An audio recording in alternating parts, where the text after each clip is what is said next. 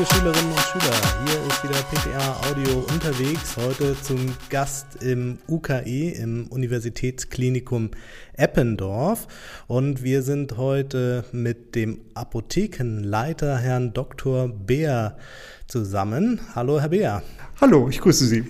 Hallo, Herr Dr. Beer. Schön, dass Sie hier sind. Ja, schön, dass wir miteinander reden können. Ja.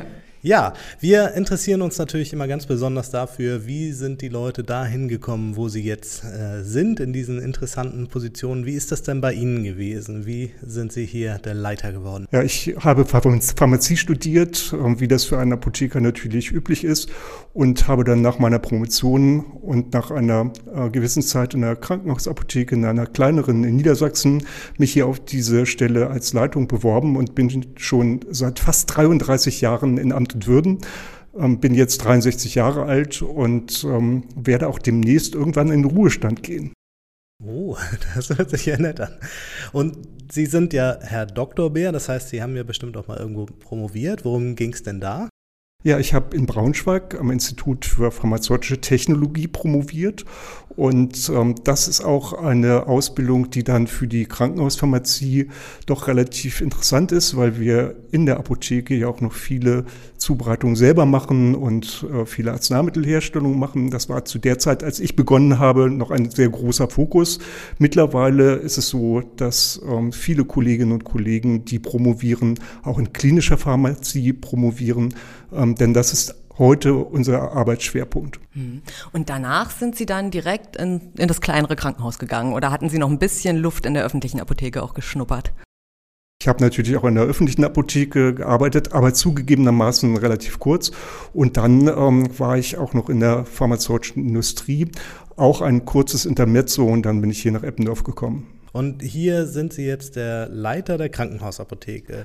Ja. Können Sie uns die Tätigkeit vielleicht einmal so vorstellen oder vielleicht auch die, äh, die Krankenhausapotheke? Was macht die? Was ist Ihre Aufgabe und was ist Ihre Aufgabe in diesem Betrieb? Der, der Leiter der Krankenhausapotheke ist ja das, das Apothekengesetz und auch die Apothekenbetriebsordnung relativ eng rechtlich gefasst. Das heißt, ich bin dafür verantwortlich für alles, was in der Apotheke passiert. Das geht jedem Apothekenleiter, jeder Apothekenleiterin so.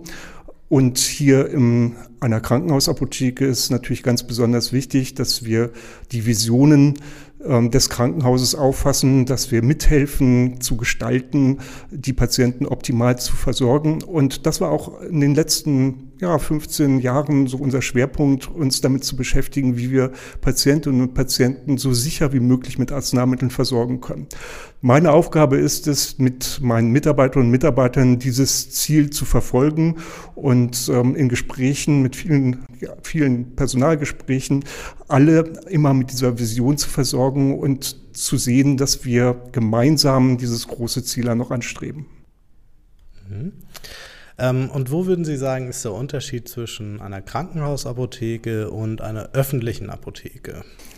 Ja, auch da gibt es wieder das Apothekengesetz. Die Krankenhausapotheke ist kein eigenständiger Betrieb, sondern sie ist eine Teileinheit des Krankenhauses. Das bedeutet, alle Mitarbeiterinnen und Mitarbeiter und auch ich sind Angestellte des UKE und ähm, dementsprechend bekommen wir unser Geld unabhängig davon, wie viel Arzneimittel wir an den Mann bringen. Und das ist ähm, natürlich eine zunächst erstmal interessante Perspektive. Das heißt, wir verdienen unser Geld nicht damit, dass wir mehr und teurer kaufen und verkaufen, sondern wir sind dafür zuständig, dass Arzneimittel möglichst rational eingesetzt werden. Das heißt, wir dürfen Arzneimittel auch direkt beim pharmazeutischen Unternehmer einkaufen. Ähm, wir haben ein sehr eingeschränktes Arzneimittelangebot, also viel weniger Artikel als eine öffentliche Apotheke. Aber von den wenigen dann haben wir dann immer große Mengen am Lager, weil wir ein großes Krankenhaus sind. Das heißt, wir können Bedarfe bündeln und dann eben auch mit großen Mengen an den Markt gehen. Und wir sind immer darauf bedacht, unsere Arzneimittel so auszuwählen, dass wir möglichst die optimale Bedingung haben und die optimalen Arzneimittel hier zur Verfügung stellen. Also um Rabattverträge brauchen Sie sich keine Sorgen machen? Naja, die Rabattverträge sind ja ein Instrument für den öffentlich niedergelassenen Bereich.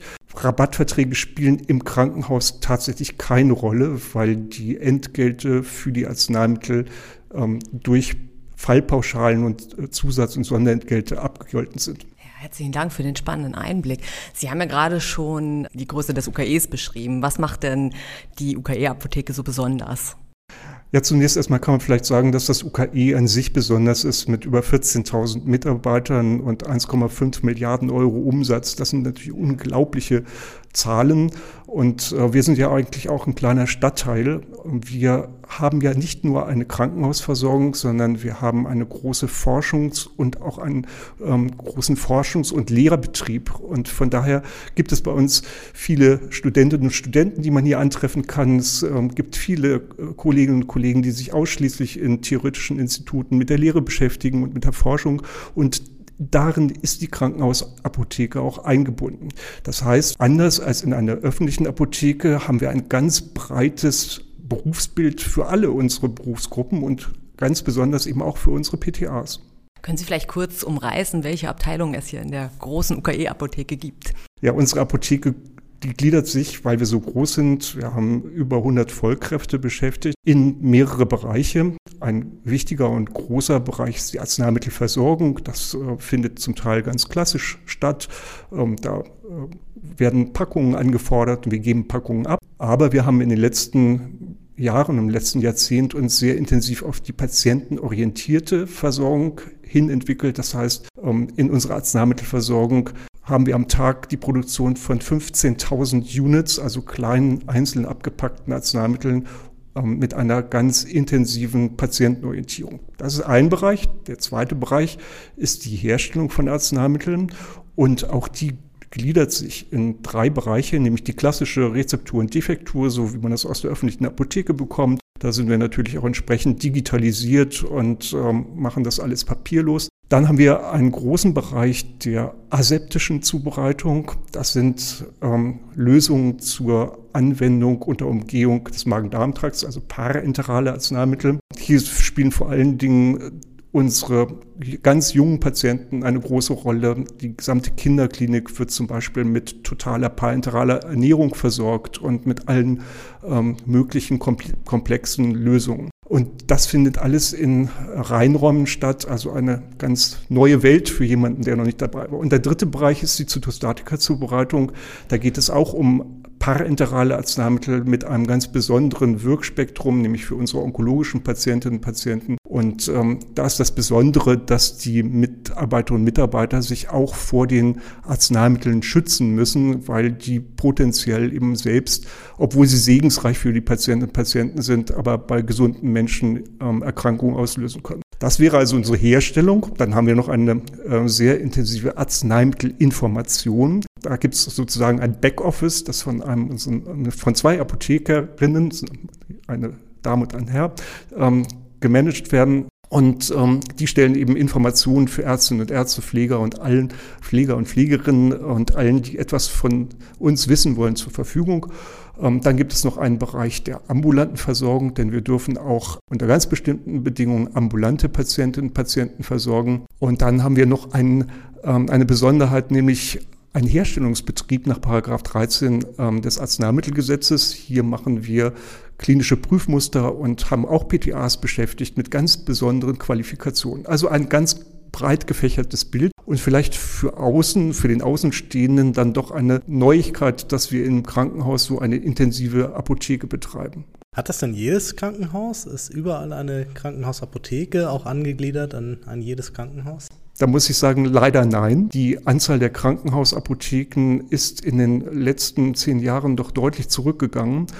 Und das liegt an zwei Dingen. Auf der einen Seite gibt es einen Konzentrationsprozess auch im Krankenhausbereich. Es gibt eben die Möglichkeit, Krankenhäuser privat zu betreiben im Rahmen von Ketten. Und die ähm, Konzentration hat dann eben auch einen Einfluss auf die einzelnen Krankenhausapotheken gehabt. Die wurden dann eben zusammengelegt. Wir haben aber auch einen ähm, großen Wettbewerb mit öffentlich niedergelassenen Apotheken, den sogenannten krankenhausversorgenden Apotheken, die einen ähm, doch erheblichen Anteil von Krankenhäusern versorgen. Gerade die Krankenhäuser wenig Betten haben und ähm, klein aufgestellt sind. Die Universitäts Kliniken haben alle Krankenhausapotheken und ganz also die großen Maximalversorger natürlich auch. Interessant ist, dass die Mitarbeiterinnen und Mitarbeiter, gerade auch die Apothekerinnen und Apotheker, in den letzten Jahren an Anzahl zugenommen haben, obwohl die Institutionen, also die Krankenhausapotheken, abgenommen haben. Also ein normaler Konzentrationsprozess. Und woran liegt das, dass die Mitarbeiter zugenommen haben? Das habe ich ja eben schon versucht zu erklären. Es liegt eben daran, dass sich auf der einen Seite Krankenhäuser zusammentun und dann eben eine Apotheke betreiben statt vielleicht drei, vier, fünf. Und auf der anderen Seite liegt es daran, dass Krankenhäuser äh, ihre Versorgung extern durch krankenhausversorgende Apotheken organisieren. Würden Sie denn sagen, dass es einen Vorteil hat für ein Krankenhaus, eine eigene Apotheke zu haben? Nun, Sie fragen den Leiter einer Krankenhausapotheke, einer sehr erfolgreichen Krankenhausapotheke. Ja, auf jeden Fall. Wir haben einen äh, sehr agilen Bundesverband, den Bundesverband Deutscher Krankenhausapotheker, der sich für die Weiterentwicklung der klinischen Pharmazie einsetzt und alle Entwicklungen in Bezug auf Patientenorientierung oder äh, auf besondere Versorgungsformen sind von Krankenhausapothekerinnen und Apothekern entwickelt worden. Und ich bin der festen Überzeugung, dass die Krankenhauspharmazie in der Zukunft noch ein viel größeren Stellenwert einnehmen wird. Können Sie vielleicht noch was zu den Berufsgruppen sagen, die hier beschäftigt sind? Also wir haben schon gehört von PTAs und von Apothekern. Äh, gibt es vielleicht noch andere Berufsgruppen? Die ja, das haben? ist ganz klassisch. Also wir haben natürlich auch eine ähm, große Anzahl von pharmazeutisch Kaufmenschen Angestellten in PKAs, ähm, so dass wir die Berufsgruppen ähm, die auch in der Apothekenbetriebsordnung besprochen sind, beschäftigen. Wir haben allerdings auch äh, Kolleginnen und Kollegen, die ähm, als ähm, Betriebshelfer bei uns arbeiten, also Lagerpflege machen und logistische Dienstleistungen unterstützen. Wir haben, und das ist vielleicht auch etwas Besonderes, auch ärztliche Kolleginnen und Kollegen an Bord, denn in der Apotheke gibt es das sogenannte Antibiotic Stewardship Team. Das ähm, ist ein Team interdisziplinär zusammengesetzt aus Apothekerinnen und Apothekern, Ärzten und Ärztinnen, ähm, die sich ausschließlich um die Verbesserung und die Optimierung der Antibiotikatherapie im Klinikum kümmern. Und wie sieht das mit Praktikanten Praktikantinnen aus? Ja, die habe ich natürlich vergessen. Wir haben jedes Halbjahr sechs bis sieben Pharmazeuten im Praktikum, also im Jahr bis zu 14 äh, jungen Kolleginnen und Kollegen, die wir ausbilden. Wir haben auch hin und wieder PTA-Praktikantinnen ähm, und das wollen wir ausbauen, denn an den PTAs ähm, haben wir unser ganz besonderes Interesse erkannt. Sie stellen eine große, eigentlich die größte Berufsgruppe in unserer Apotheke dar. Die PTA ist für uns ein ganz, ganz wichtiger Leistungsträger. Und wir werden uns in der Zukunft intensiver mit der Ausbildung von PTAs beschäftigen. Was muss denn die PTA mitbringen?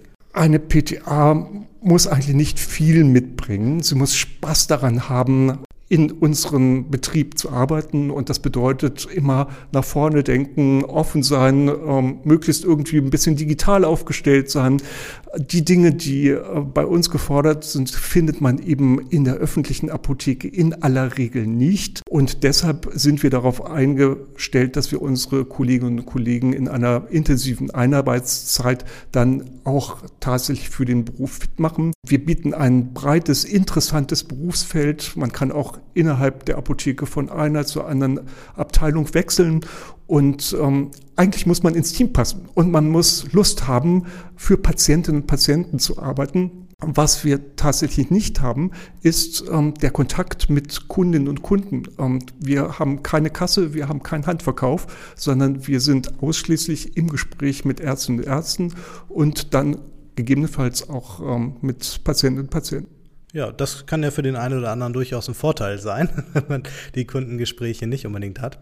Vielleicht können Sie aus Ihrer ähm, eigenen Berufserfahrung oder Berufspraxis nochmal so ein kleines Highlight äh, uns schildern. Was macht Sie besonders froh in Ihrem Beruf oder wo denken Sie, ach, hier geht mir jetzt das Herz auf, das ist ein besonderer Erfolg für mich? Also das UKI ist halt ein unglaublich toller Arbeitgeber. Wir haben für Mitarbeiterinnen und Mitarbeiter ganz viele Angebote, also in der eigenen Gesundheitsvorsorge, im, im Bereich ähm, Familie und Beruf ähm, eine gute Kombination zu finden. Und was mich persönlich immer am meisten beeindruckt hat, ist, dass man hier immer wieder auf Leute trifft, die Lust haben, etwas zu bewegen. Wir waren die ersten in Europa, die ein vollkommen digitales Krankenhaus 2011 installiert haben. Das heißt nicht wir aus der Apotheke, sondern wir waren nur ein Teil davon. Aber es war unglaublich spannend und aufregend, daran mitzuarbeiten. Und unser Klinikum wächst. Ähm, wenn Sie hier mal über das Gelände gehen, dann sehen Sie überall Kräne. Es wird gebaut, es wird nochmal ähm, damit gerechnet, dass Patientinnen und Patientenanzahlen sich nahezu verdoppeln und das bezieht sich auch auf die Mitarbeiterinnen und Mitarbeiter. Das heißt, wir werden in der Zukunft noch mehr Patientinnen und Patienten hier in Hamburg-Eppendorf versorgen können. Es liegt einfach daran, dass man erkannt hat, dass gute Qualität immer mit der Häufigkeit einer Prozedur zusammenhängt. Das heißt, wenn Sie den Blinddarm nur einmal im Jahr herausnehmen, dann sind sie natürlich viel unsicherer, als wenn sie es jeden Tag machen. Das ähm, bedeutet, je mehr Prozeduren man macht, je mehr Eingriffe, je mehr ähm, Behandlungen pro Zeiteinheit, desto besser ist man in der Qualität und dementsprechend werden wir auch in den nächsten Jahren wachsen. Wir haben einen Wachstumsplan oder einen, einen Entwicklungsplan 2050 und jeder, der zu uns kommt, kann sicher sein, dass diese Institution auch in den nächsten 20, 30 Jahren florieren wird. Wahnsinn. Der kleine Stadt, wie sagten Sie vorhin, Stadtstaat? Stadtteil sagten Sie, ne? Der Stadtteil wächst weiter, genau. Ja, genau. Und dann haben Sie vielleicht auch noch eine kuriose Geschichte aus Ihrer, aus Ihren 33 Jahren, woran Sie manchmal schmunzelnd zurückdenken. Gibt es viele. Jetzt muss ich mal schauen, ähm, dass ich die richtige finde. Also vielleicht ähm, ist es ganz interessant, dass wir hin und wieder auch äh, zu richtigen Notfällen, auch meistens kommt das ja zu Unzeiten in der Nacht oder am Wochenende gerufen werden. In solchen Situationen geht es dann häufig um äh, besondere Arzneimittel. Also ich erinnere ähm, einen meiner Kollegen, der herausgeklingelt wurde und dann nachts einen Hubschraubertransport organisieren musste nach Berlin. Da war jemand von einer Klapperschlange gebissen worden und wir hatten das entsprechende Antidot und das war natürlich vollkommen aufregend und ähm, solche Dinge passieren auch immer mal wieder, ähm, so dass wir ähm, doch ein, ja, ein ganz interessantes Umfeld haben. Das ähm, ist sicherlich auch für unsere PTAs ähm, immer wieder ganz erstaunlich, zu welchen Fragen wir gefragt werden und in welchen Bereichen wir gefordert sind. Ja, aber das ist doch eine kuriose Geschichte, Wahnsinn. In Berlin wurde jemand von einer Klapperschlange gebissen und das UKE hat geholfen. Der Großartig, aufwendigste ja. Botendienst ja. Äh, ever.